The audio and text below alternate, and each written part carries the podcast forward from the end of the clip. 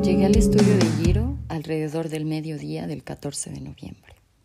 Su casa es pequeña, acogedora y las paredes están llenas de todo tipo de arte. Grabados, dibujos, pinturas, fotos, esculturas y por supuesto flashes. Tiene muchas plantas que me contó, ha tenido desde pequeñas y nunca se le han secado. Cuando me enseñó los diseños me encantaron, eran justo lo que quería. Yo no soy muy buena visualizando tatuajes, por eso es tan interesante ver por primera vez cómo alguien más pone en trazos mis palabras y mis ideas. Yo le propuse un pez con piernas de humano y un insecto con cabeza de perro. Esas dos figuras cubrirían la mayor parte de mi antebrazo y el resto lo llenaríamos con fillers o lo que se nos ocurriera, como hacíamos siempre. Después de dos años construyendo mi manga, Jiro y yo hemos logrado tener una sinergia que nos permite pensar e imaginar juntos cosas que terminan siendo increíbles. El primer tatuaje de esa manga, sin embargo, no fue hecho por él, sino por Duque, un tatuador canario que encontré cuando estuve de intercambio en Tenerife. Eso fue en 2020. Es decir, en mi intercambio no pasó casi nada relevante y estuvimos muchos meses en cuarentena. Pero no me iba a ir sin al menos llevarme un tatuaje con el que pudiera mamonear que había estado en España y me había rayado allá. Me costó mucho encontrar a un artista que me gustara, pero en cuanto encontré al Duque en Instagram, su estilo me resonó un buen. Luego de un arduo proceso de eliminación, dentro del cual consulté a mis amistades y acabé haciendo lo que quise, como siempre hago, escogí un flash de un angelito punk sosteniendo una flor recargado en un corazón con un banner que dice Huracán.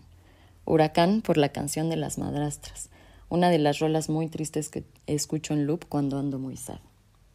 Lo primero que mi roomie Carla me dijo cuando lo vio terminado fue que tenía cara de Benito Juárez. Y sí, pero la neta eso hizo que me gustara aún más. En ese momento yo no tenía idea de que ese tatuaje iba a definir el estilo de lo que después sería una manga completa.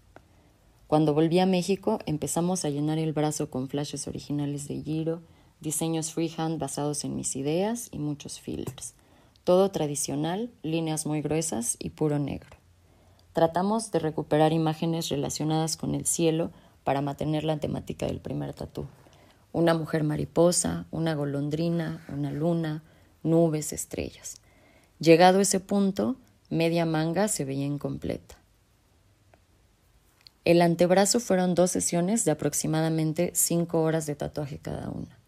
Sí, mucho dolor. Adentro de la muñeca y adentro del codo me mataron. El codo mismo fue súper dramático, pero no es eso de lo que quiero hablar.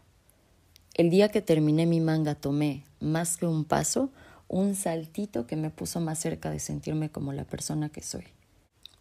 El tatuaje es de las cosas en que más me he apoyado en mi proceso de descubrir qué pedo conmigo misma y compartirlo con el mundo. Con este lo que hice, sin saberlo hasta después, fue rastrear imágenes que me provocan añoranza y me ponen en contacto con mis yo del pasado, como si intentara reconstruir la estética de mi infancia en una forma en que sea visible para mí y para los demás. El pez, por ejemplo, me recuerda a la casa de mi abuela, que tenía decoraciones de peces que me fascinaban. La cabeza de perro se inspiró en una máscara tradicional que heredé de mi abuelo. Y el cuerpo del insecto estuvo basado en el grabado Calavera Huertista de Guadalupe Posada, siendo mi segundo tatuaje inspirado en el trabajo de este artista mexicano. Lo último que agregamos fue una smiley face en la muñeca, donde quedaba un hueco en el que no sabíamos qué poner. Esta no tiene nada que ver, pero es un guiño a un tatuaje que un amigo muy querido se hizo estando pedo. Todo el tatuaje está lleno de símbolos que cargan significados importantes para mí. En la segunda sesión, cuando ya estábamos a un par de horas de terminar, Giro y yo ya estábamos bien grifos y nos quedamos en silencio, solo con la música al fondo. De repente sentí muchas ganas de llorar, pero no por el dolor, sino por algo como tristeza o melancolía. Obvio me aguanté porque qué oso, no lo quería sacar de pedo y aparte ya me urgía terminar. Llegó a mi cabeza Brie, mi amiga de Oregon que falleció un mes antes por una sobredosis. Hasta ese momento no había tenido tiempo de procesar su muerte y las circunstancias alrededor, que fueron muy caóticas. Entonces fue como si el dolor del tatuaje se ofreciera como un canal para que yo pudiera liberar el dolor psíquico que todo eso me provocó. Luego recordé más cosas así, y poco a poco me fui metiendo más y más en mis pensamientos hasta que llegué a un estado como de conmoción. No sé cómo poner en palabras lo que sentí. Lo más cercano es inefable. Fue como si adelantara lo de seis meses de meditación de una sentada. Cuando iba a mi casa en el directo, tuve la realización de que el periodo de mi vida al que pertenecen esos sucesos había concluido, y yo, quizás sintiendo esa maduración, escogí ese momento para hacerme un tatuaje que acabó siendo mucho más personal de lo planeado. Me sentí como si hubiera pasado por un ritual, pero ¿qué tanto de ritual puede tener un intercambio que al final es económico? Es decir, en nuestra sociedad el tatuaje es un simple producto, a diferencia de las culturas tradicionales en que puede hasta determinar el rol social de quien lo porta. Platicando de estos divagues con mi amigo Mario, me dio curiosidad profundizar más en las diferencias entre mi experiencia, que puede ser la de muchas más, y lo que ocurre en sociedades en que por norma las etapas de la vida se expresan en el cuerpo a través de tatuajes. En la siguiente charla, Mario y yo reflexionamos sobre el tema partiendo de su perspectiva antropológica para intentar dar respuesta a la interrogante de en qué se distingue el tatuaje en nuestra cultura del tatuaje en culturas tribales.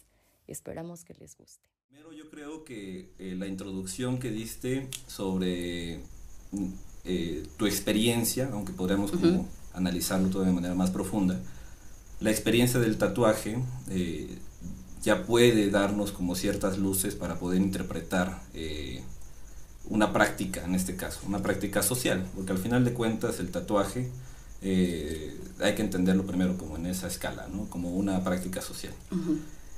El caso eh, primero que me gustaría también añadir, y creo que es muy importante, es el caso de los símbolos. Eh, tú nos platicabas de los símbolos en el tatuaje, de, dónde nace, digamos, la inspiración, determinarlo también, sobre qué elementos usar y, diste en el clavo con el concepto de identidad. Un tatuaje de alguna manera representa algún elemento de la identidad. O, hoy en día vivimos en sociedades complejas y más en nuestros contextos que son, yo los puedo denominar como cosmopolitas, eh, provinciales también, pero nuestros consumos culturales son un poco más universales. ¿no? También hay ciertas como líneas de, de consumo, sin embargo, eh, eso nos hace pensar en que nuestras identidades son multidimensionales hasta cierto punto. Sin embargo, eh, eh, en, el tatuaje se puede observar ciertos elementos importantes de nuestra identidad, de nuestro pasado, de nuestra narrativa en general. Eso es en, una mirada un poco más, digamos, sencilla y general sobre el tatuaje. ya hemos platicado y ahorita vamos a dialogar sobre eso, sobre hasta qué punto podemos analizar eh, el tatuaje o la modificación del cuerpo en términos rituales, en términos religiosos, en términos místicos y, y todo eso dependerá mucho de la sociedad en la que vivimos, a qué grupos pertenecemos y cuál es nuestra conciencia en función del tatuaje. Entonces, me gustaría preguntarte también, de cierta manera, ¿Cómo fue el, el, acercamiento al tatuaje? O sea, obviamente ha sido un proceso, ha habido como diferentes intenciones, pero al menos esta última, ¿cómo definirías? En pocas palabras, ¿cómo definirías cuál fue la, la intención del tatuaje?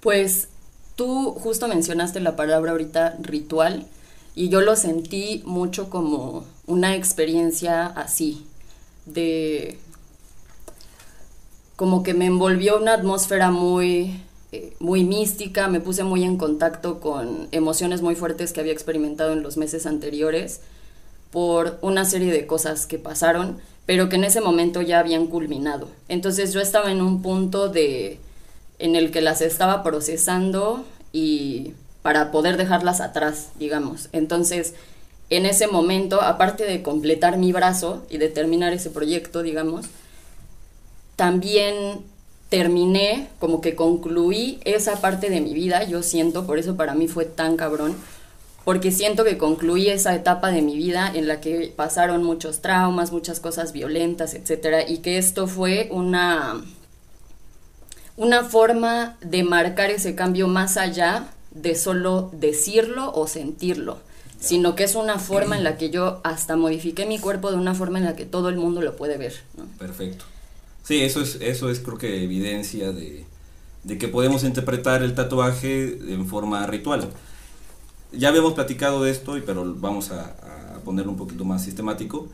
Eh, el, ritual, aunque hay muchas interpretaciones teóricas, muchos con muchos autores, muchos eh, eh, definiciones del concepto ritual, podemos como integrarlo en, en, una definición específica de un autor que se llama Van Genep, un antropólogo, el cual definía al ritual, en, al menos entenderlo al ritual como en tres elementos que lo, que lo cuestionan, ¿no? El primero es un proceso de iniciación, otro es un proceso de umbral o de liminidad, donde todavía no está definido eh, en qué va a acabar el ritual, y el tercero que es el de clausura o renovación. Entonces, en ese sentido y con lo que tú me dices, eh, claramente hay una experiencia personal. a pesar de que hay una experiencia personal, aquí lo interesante es observar que ninguna experiencia, por más subjetiva que sea, está aislada de lo social, porque hay una narrativa. En los símbolos existe un lenguaje y en el lenguaje hay significados. Entonces, y esos significados son compartidos. Entonces, toda experiencia personal al final siempre es política. Entonces, eh, siempre hay una representación. No hay forma de representar en términos humanos si no hay un lenguaje común. Entonces, eh, si observamos tu proceso, sí podemos confirmar que hay elementos que nos pueden eh, eh, llegar a, tener certeza de que es un proceso ritual, en donde tanto hay un proceso un poco de renovación, pero también de clausura. Y en el umbral, que es la parte del medio, yo creo que la experiencia también del dolor en el cuerpo, tiene una satisfacción porque se sabe que se va a llegar a, cierto a cierta clausura que de alguna manera nos va a cambiar, ¿no? Que nos va a cambiar nuestra, nuestra forma de percibirnos y al mismo tiempo de cómo nos van a percibir. ¿Cómo observas tú esa interpretación?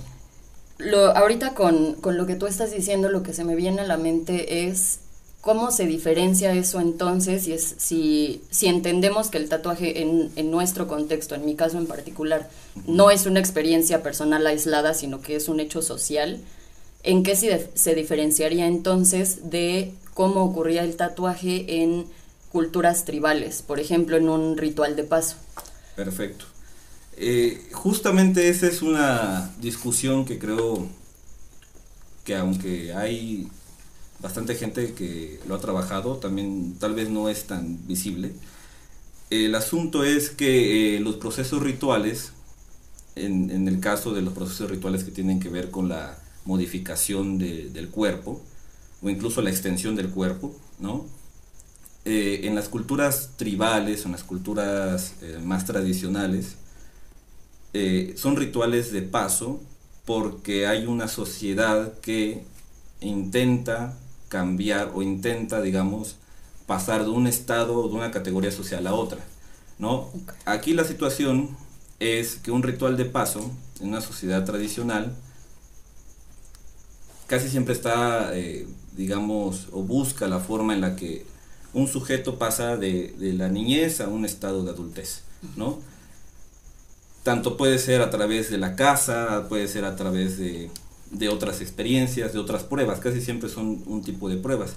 Y yo creo que esa es la diferencia eh, radical entre un ritual de paso contemporáneo como el tuyo, como uno tradicional, en donde, por un lado, en el mundo tradicional hay una sociedad en donde impone el ritual al sujeto, y en tu caso realmente no hubo una sociedad, este, o al menos particular, que te hiciera y te, impusiera un ritual de paso. Claro. Esa es la diferencia ideológica o, del paradigma, digamos, de Occidente con otros mundos, en donde el ejercicio de la libertad del sujeto para modificar su cuerpo es muy diferente al, al ejercicio de un ritual de paso que es establecido por una sociedad y si no lo haces, simplemente puedes, te pueden aislar o puedes tener otra categoría inferior. En fin, yo creo que eso también depende mucho de la constitución del cuerpo en las culturas. El cuerpo en las culturas occidentales, aunque nosotros somos una amalgama de, diversas eh, formas de interpretar nuestro cuerpo, tenemos este, todavía residuos colonialistas sobre la forma y en la cual interpretamos nuestro cuerpo, en donde muchas veces el cuerpo es observado como un repositorio del alma, ¿no? René Descartes hablaba también ahí de que el cuerpo era la res extensa y la res cogitans era la mente y que, en fin, esa pues, dicotomía. está en, nuestra filosofía desde Platón, ¿no? sí, sí, sí, el mundo de las dicotomía. exactamente. Entonces, esto de alguna forma nos ha generado ciertos problemas en la en, en, en cómo nosotros vamos a percibir nuestro cuerpo. Ahora bien, aunque desde hace ya muchos años, muchas décadas, se ha interpretado al, al, tatuaje como una forma de contracultura y de resistencia, porque va más allá de los estándares eh, occidentales, tal vez, o, o, hegemónicos, mejor dicho, sobre cómo deben ser los cuerpos. Eh, hay muchas formas de entender al cuerpo, embodiment, en fin, hay antropología del cuerpo, fenomenología del cuerpo, Marleau-Ponty, en fin, ¿no? este, Le Breton, hay muchos que los recomiendo a la audiencia y el asunto es que a pesar de que durante varias décadas el tatuaje en las sociedades contemporáneas era una forma de resistencia y que te unía a ciertos grupos que eran contrahegemónicos, hoy en día creo, y eso es una creencia, eh, digamos la, la, audiencia y todos tenemos la última palabra en eso, el, la cultura del tatuaje ha sido capitalizada.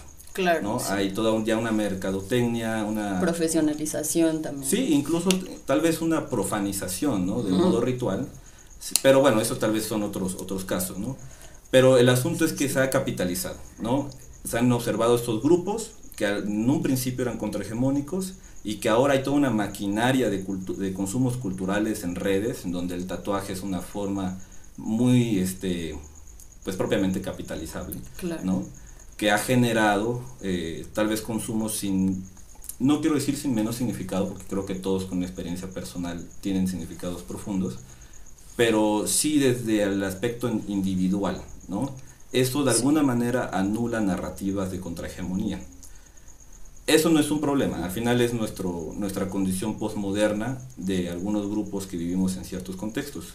Sin embargo, una forma de reivindicarlo es asumiéndonos eh, como, como, seres sociales y que tenemos que buscarle eh, ciertos argumentos más sólidos a nuestras actitudes este, individuales, ¿no? Sí, claro, ahorita que decías esto sí me recuerdo mucho a, la, individualización, que el, tatuaje que practicamos nosotros, nosotras y nosotros, suele ser encaminado más a distinguirnos, a diferenciarnos. Y como tú decías, no fue que, a mí se me impusiera como parte de esa transición para empezar este nuevo periodo. Eso fue algo, una elección enteramente mía, que en realidad no tiene un impacto, digamos, pues más allá de que la gente me vea tatuada. Pero si no los tuviera, pues quizás hubiera habido otras, otras formas en las que yo pude haber logrado, digamos, esa catarsis. Porque yo sí recuerdo que en el momento en el que me estaba tatuando, no recuerdo si sería la primera o la segunda sesión, eh, pero hubo un momento en el que me sentí como muy, no precisamente relajada, pero que me puse en un, en un estado mental medio zen raro. Y en ese momento empecé a, a, recordar un buen de esas cosas feas que me pasaron el año pasado y de hecho hasta me dieron ganas de llorar, pero me aguanté porque no quise sacar de pedo al Giro, porque dije, si me pongo a llorar ahorita va a pensar que me está doliendo mucho o algo así.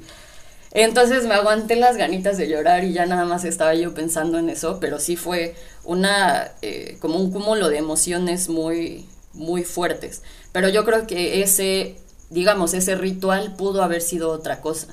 En nuestra sociedad como que eh, también por esto de que se capitaliza, pues tenemos acceso más fácil a, por ejemplo, las ceremonias de ayahuasca, ¿no? Que es una cosa que se ha estado capitalizando machín, de que al menos a mí me aparecen muchísimos anuncios en Instagram de ceremonias de ayahuasca y así, ¿no? Es porque los buscas, te escuchas con el micrófono. No, ni siquiera lo he dicho, solo lo he pensado, estoy segura.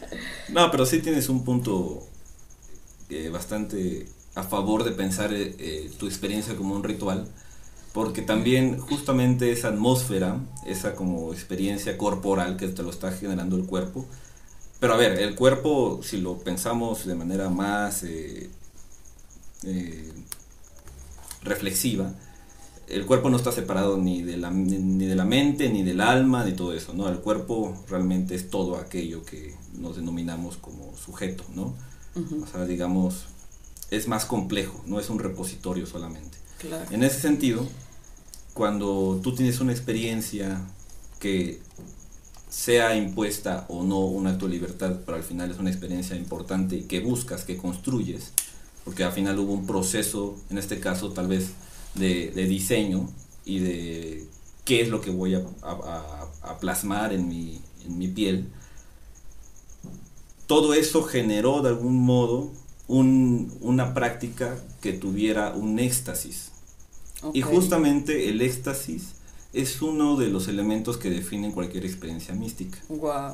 Entonces, eh, cuando uno habla de un ritual que tiene características eh, místicas, debe tener cierta forma de éxtasis corporal. Tanto, por, ejemplo, o sea, haciendo, emulándolo a una experiencia religiosa, eh, las ceremonias chamánicas, el éxtasis del cuerpo es muy importante para que haya una efectividad del ritual, haya una eficacia simbólica, donde tú sí creas, incluso llegues a sanar muchas eh, situaciones de aflicción, ya sea social o incluso de salud, o, los evangélicos o pentecostales especialmente que tienen experiencias religiosas en donde el cuerpo eh, necesita estar en una, en, eh, digamos, alterado y así poder sentir al Espíritu Santo, el fuego del Espíritu Santo. Entonces realmente el cuerpo en, en, en la mayoría de sus religiones, porque hay muchas otras que buscan el ascetismo, es decir, la, eh, eh, incluso golpearse a sí mismos, ¿no? Pero muchas veces ir en contra de los, de los, eh, ¿cómo le llamamos?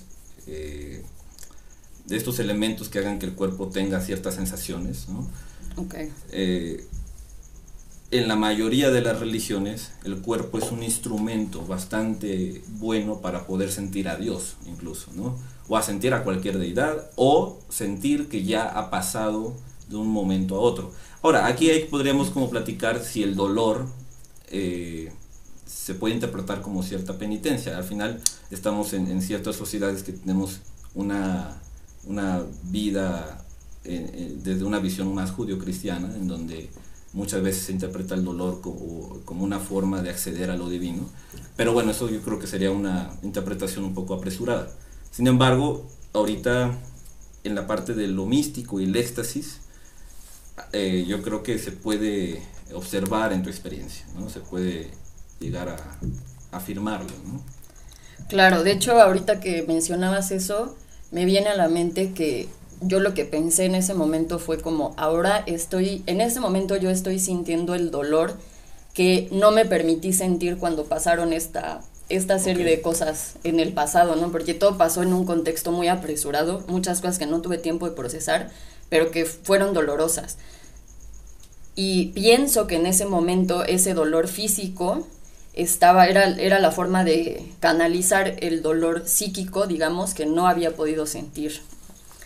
Pero otra cosa que hablábamos en el otro día, que, que estábamos echando chisme sobre esto, era eh, esto que yo te comentaba que se me ocurrió, que es que a nuestra generación eh, por todas las cuestiones de la precariedad laboral, la crisis salarial, todo esto, no tenemos, digamos, eh, acceso a, estas cosas fundamentales que sí tenían generaciones como nuestros padres o nuestros abuelos, como tener una casa, tener un carro, todo eso.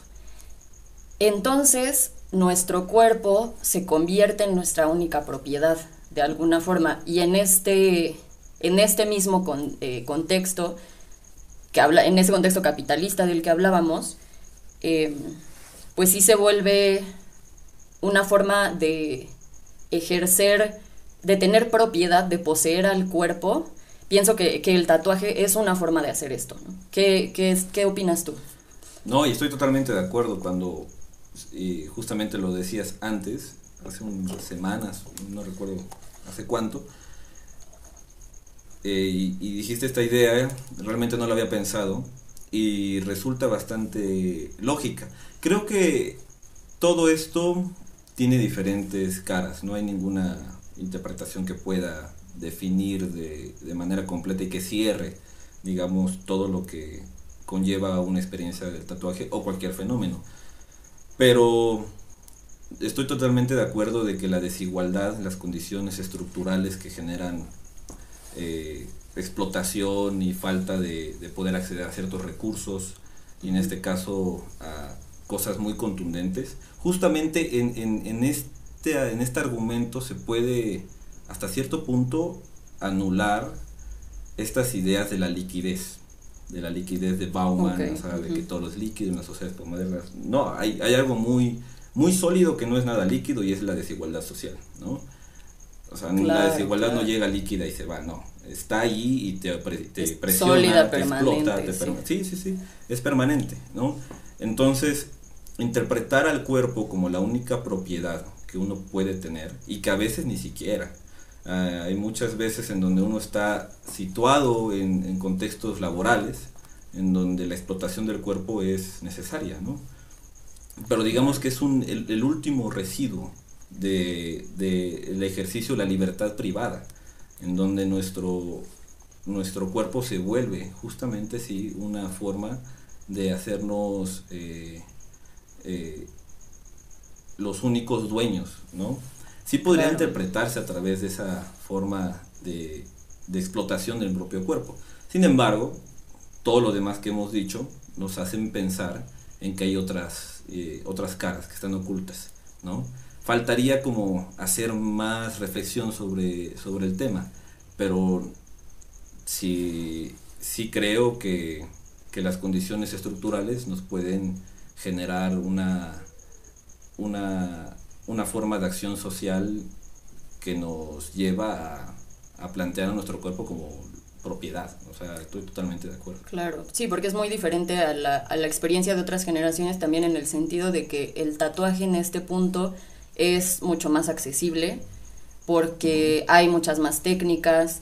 También esto de la profesionalización y capitalización pues hace que haya más lugares donde te puedas hacer un tatuaje, hay gente que desarrolla estilos bien particulares. Menos estigmas sociales, también, eso hace que se abra el, panorama. Antes sí, un tatuaje, al menos hace 30 años, claro. tenía otras condiciones de, interpretación para otras generaciones, pero hoy en día ya es más común, ¿no? Y bueno, otra de la, una de las cosas que son centrales para mí en este análisis cuando yo pienso sobre esta experiencia son sobre todo los símbolos que, que contiene el tatuaje, que ya les mencionaba antes, eh, tengo símbolos que representan a, mi abuela, a mi abuelo, que son dos personas muy importantes en mi vida, eh, y también eh, estos, estos símbolos que me recuerdan a mi identidad como mexicana, ¿no? Entonces, ¿Qué, nos puedes decir sobre los símbolos? Tú que los estudias.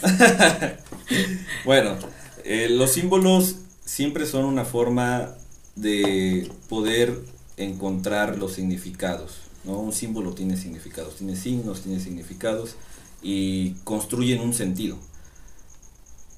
Pero los símbolos no están regados eh, en el desorden. O a, veces sí, ¿no? Dependerá de la, de la del horizonte por el cual uno quiera como analizarlos. Pero hablando del ritual, un ritual es una serie de símbolos ordenados que buscan otorgarle un sentido a algo. ¿no? Esa es una forma muy reducida de entender un ritual, o sea, en donde el símbolo es importante, porque el símbolo va a representar y va a dar un sentido y va a preestablecer un orden. Entonces, en el proceso, cualquiera de ustedes que se hagan un tatuaje, no solamente en la elección y en la creación del símbolo que quieren representar en su cuerpo, sino también ya en el proceso creativo con el tatuador, en fin, y las técnicas que sean, hay, hay un orden, y en ese orden existen significados porque hay símbolos. Es más, el, no, no solamente el símbolo es la representación en signo, sino los actos son simbólicos muchas veces. Eh, incluso ha de haber muchos tatuadores o, estudios de tatuajes que han de tener a sus más bien que sus tatuadores tienen incluso rituales para hacer un de preparación previa de preparación previa. Preparar los materiales sí, ya poner el exactamente. tal vez un acto técnico pero justamente ese es nuestro traslado o sea cómo se ha secularizado la vida antes, si lo pensamos en, la modificación del cuerpo, seguramente quienes modificaban el cuerpo a otros cuando pasaban un ritual, eh, no eran cualquier personas, tal vez eran eh, especialistas rituales, sí, es el tal vez era el, mejor cazador, en fin, había una preparación pero que era religiosa. Ahora tal vez no lo es, pero la estructura es la misma, hay una preparación técnica. Claro. Y, que eh, con desde el inicio, desde que se gesta la idea de tatuarse hasta el fin, hasta que uno lo tiene, y la vida, digamos, del sujeto que está tatuado, hay toda una serie de actos simbólicos. Obviamente, en donde se observa más eh, fácticamente es en el momento que se está haciendo el tatuaje, por todo lo que hemos dicho, ¿no? Ya podríamos irnos todavía más profundos a analizar cada tatuaje y su historia de vida, ¿no? Pero bueno, eso es un, eso se vuelve infinito hasta cierto punto. Claro. Y ahorita que mencionas eso me surge otra pregunta. ¿Hasta qué punto podría ser una práctica como esta para una persona como yo que no... ¿Cómo se dice cuando no practicas ninguna religión? Mm, pues no religiosa. Bueno, una persona no religiosa como yo, eh, ¿hasta qué punto una práctica como el tatuaje, de esta forma en la que yo lo experimenté, surge como una necesidad de, un sentido de vida que yo no he tenido porque no estoy en una religión. Ya. Bueno, eso, eso es muy común ya en nuestros tiempos contemporáneos, es decir, la búsqueda del sentido de vida, la construcción del sentido a través de propios actos, actos que están fuera o al menos en las periferias de los sistemas religiosos. Eh, lo de la mayoría de los sistemas religiosos tienen una forma en la que el cuerpo tiene que ser tratado. ¿no? Si uno, no sé, por ejemplo, eh, hay algunas religiones que prohíben tomar ciertas sustancias, ¿no? Porque envenenan al cuerpo. Incluso hay religiones en donde, por ejemplo, creo que son los testigos de Jehová, en donde no dejan que haya este Transfusiones. ajá, ¿cómo? transfusiones. Transfusión de sangre, ¿no? Porque hay una suerte de pecado, en fin. Sí. Entonces, en el caso de, de, de, las personas que están inmersas en el mundo del tatuaje, seguramente hay muchos elementos que pueden definir que es una práctica de, de corte religioso, porque están buscando un sentido. No religioso propiamente, pero sí en la práctica. ¿Por qué? Porque cualquier religión, en términos muy elementales, en cualquier sistema religioso, digamos, es una oferta de sentido, ofrece un sentido de vida. Claro. Pero bueno, toma en cuenta la mayoría de los aspectos de la vida social desde el eje religioso. ¿No? Desde cómo vivir tu vida económica, cómo vivir tu vida familiar, cómo vivir tu vida, etcétera, ¿no? Cualquier forma de vida social está regulada por un centro religioso. En el caso de las personas que no tienen, digamos, una orientación religiosa, o al menos están eh, fuera, en las periferias de sus sistemas religiosos, buscan el sentido a través de otras formas. Muchas veces se contradicen entre sí, pero volvemos al punto inicial, ¿no? Es multidimensional, ¿no? Nuestras identidades tienen diferentes formas de expresión y por lo tanto diferentes formas y búsquedas y construcción de los sentidos. Entonces, en, el tatuaje seguramente, aparte con lo que hemos hablado, por lo que yo te conozco también, eh, el tatuaje tiene eh, muchos elementos que pueden hacernos pensar en una forma de vida que busca un sentido, ¿no? O al menos renovaciones, pausas, etcétera, ¿no? tal vez no tienes el sentido de vida, ¿no? Porque no, no hay este, eh, aún todavía una narrativa más contundente, pero sí son expresiones de la búsqueda del sentido a través de la expresión de mi propio cuerpo. O sea, eso ya es un acto político y que significa algo, ¿no? y puede significar algo trascendental. Claro. Claro. Se me fue. Pues, Tenía. Ah, la verga. Ah, sí, ya, a ver. Pausa, se reinicia este pedo. Muchas pausas, ya cambio de posición, ya estoy acá, ya, ya estoy peinado, ya estoy Sí, no me acuerdo en qué momento me senté así yo, a la verga, sí es cierto, güey. A ver, este. Sí, pues de hecho, el, el, tatuaje, al menos en la forma en la que yo me he acercado, te brinda una oportunidad de generar comunidad con gente con la que tienes intereses en común que es, por ejemplo, muy similar a, digamos, ir a la iglesia los domingos, ¿no? O sea, que vas y te reúnes con tu comunidad con la que compartes una serie de cosas que comparten esto que tú decías de un proyecto de vida, pues en el tatuaje, eh, digamos que puede ser algo similar, ¿no? Es como que te vas a tatuar y pues... Eh, hay, hay, una sinergia con tu tatuador o tu tatuadora, puedes invitar a tus amigos, están ahí echando la chela y así. Y obviamente si, si es gente que tiene los mismos intereses y etcétera, pues sí te, te da como un poco, un poco, porque no dirá que mucho de, de, solidez, que de hecho tú hablabas justamente de Bauman y de la sociedad líquida y etcétera.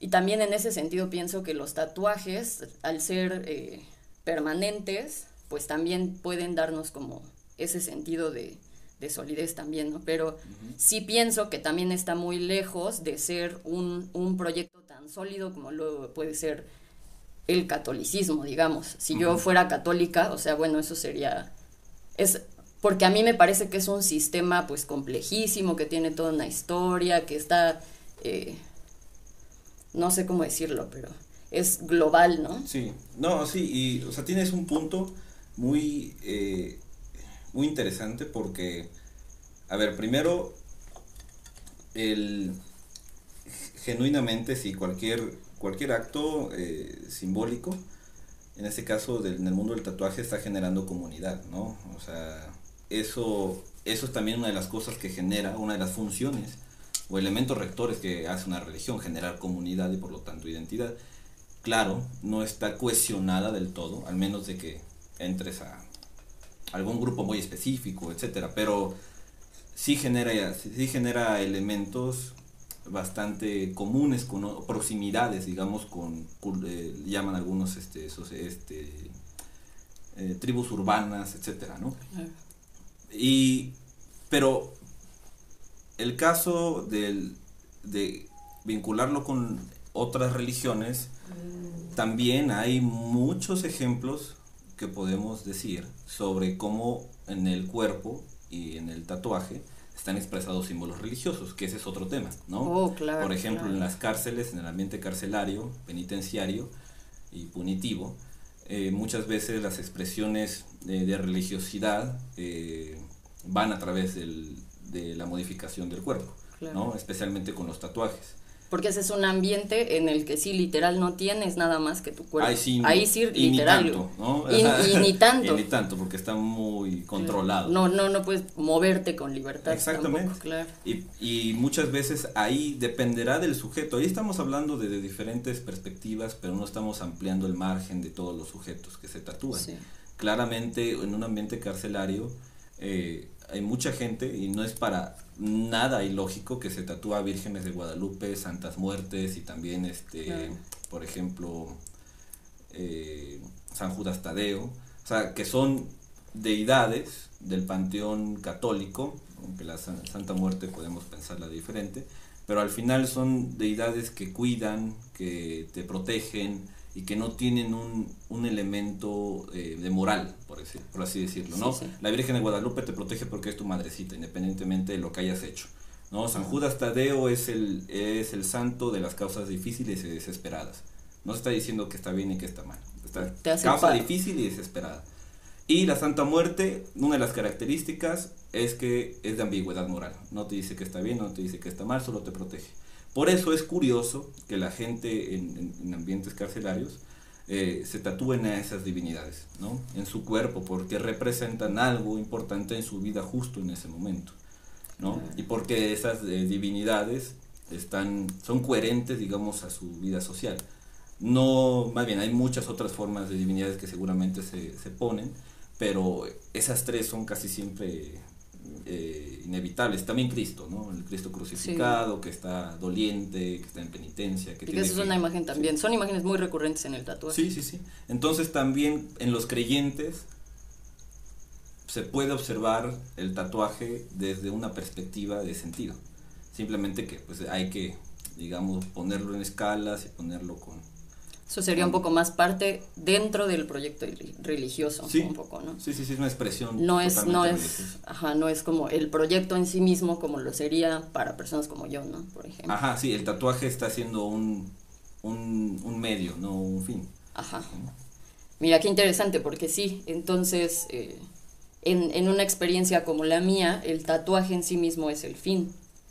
Eh, y sí, pues yo creo que como conclusión, podríamos decir que sí nos, que sí nos puede, digamos, unir, que nos puede dar un, un proyecto de sentido de esta manera, que puede servir para, eh, pues, de, de, alguna forma como un ritual de paso, pero también considerando estas diferencias de que, pues, es totalmente opcional, ¿no? O sea, no hay una, un mandato social que nos diga a nosotros que lo tenemos que hacer y bueno, a pesar de que el tatuaje muchas veces en nuestro contexto lo vemos como una práctica trivial y, que sí ocurre de, esa forma en muchas ocasiones, la neta yo como mamadora del tatuaje, eh, pues sí observo que pues, hay gente que se tatúa pura mamada, ¿no? La neta. Y pues es, es, parte de, es parte del trip, ¿no? Pero está chido saber que a pesar de nosotros estar en este contexto donde estamos digamos, medio perdidas, perdides,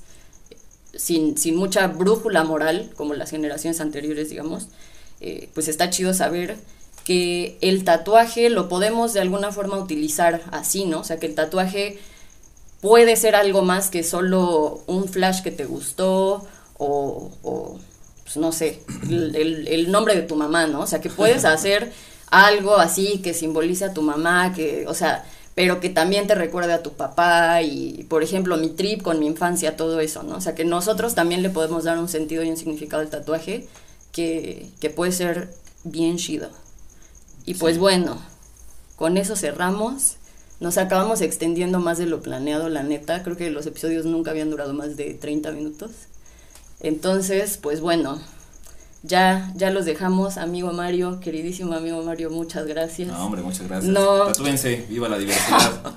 viva la diversidad, ráyense mucho. Eso. Y nos vemos, no sé cuándo, pero pronto.